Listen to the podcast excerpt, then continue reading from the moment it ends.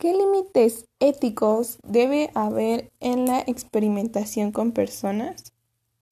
La experimentación científica sobre el ser humano construye un derecho y un deber de la comunidad científica y biomédica. La experimentación científica construye una importante vía de proceso de los conocimientos sobre la naturaleza humana.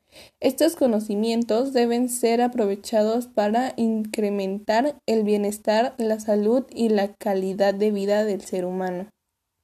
La experimentación con el ser humano que puede suponer riesgos o molestias para los sujetos solo deben realizarse cuando no existan procedimientos alternativos de eficacia comparable. La investigación biomédica en los seres humanos debe concordar con las normas éticas y científicas comúnmente aceptadas y se basará en la evaluación de los riesgos sobre la base de experimentos previos correctamente realizados en el laboratorio y sobre animales y en, una, en un conocimiento razonable de las posibles consecuencias del experimento. No podrá hacer ningún experimento con una persona a menos que no exista un método alternativo al experimento con seres humanos de eficacia comprobable. Siguiente pregunta. ¿Por qué el ser humano invierte tantos esfuerzos en el desarrollo de la nueva vacuna contra el COVID? Las personas ponen mucho esfuerzo en la vacuna porque hay mucha, mucha gente muerta. Los científicos están haciendo todo lo posible para ya tener la vacuna y que deje de morir gente.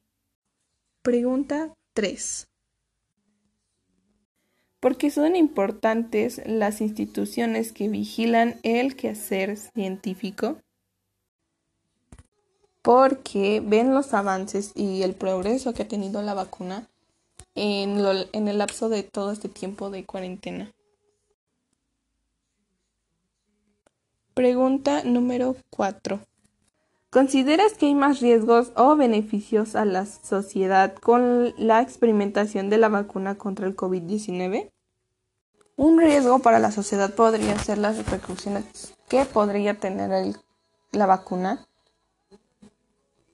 y un beneficio a la sociedad si es que la vacuna no causa repercusión, pues podría ser muy buena para todos.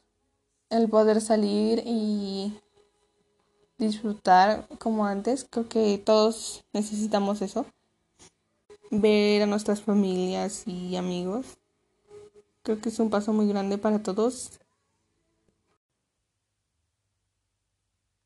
Pregunta número 5. ¿Qué acciones propones para continuar con la investigación de la vacuna sin producir daños al ser, a seres vivos?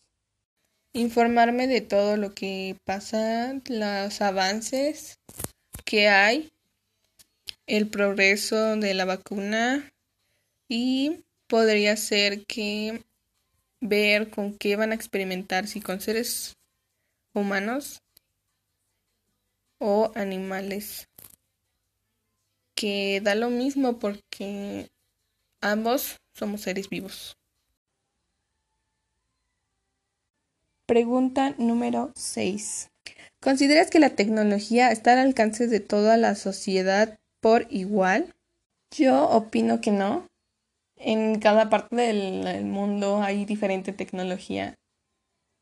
Y en México, Estados Unidos, Japón, Corea, todos son países continentes diferentes y pues por obvias razones tienen distintas tecnologías. Por último, ¿cuánto cuesta la vacuna contra el COVID?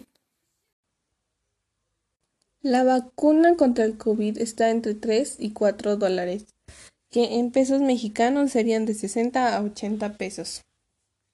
Muchas gracias por escucharme, que tengan lindo día.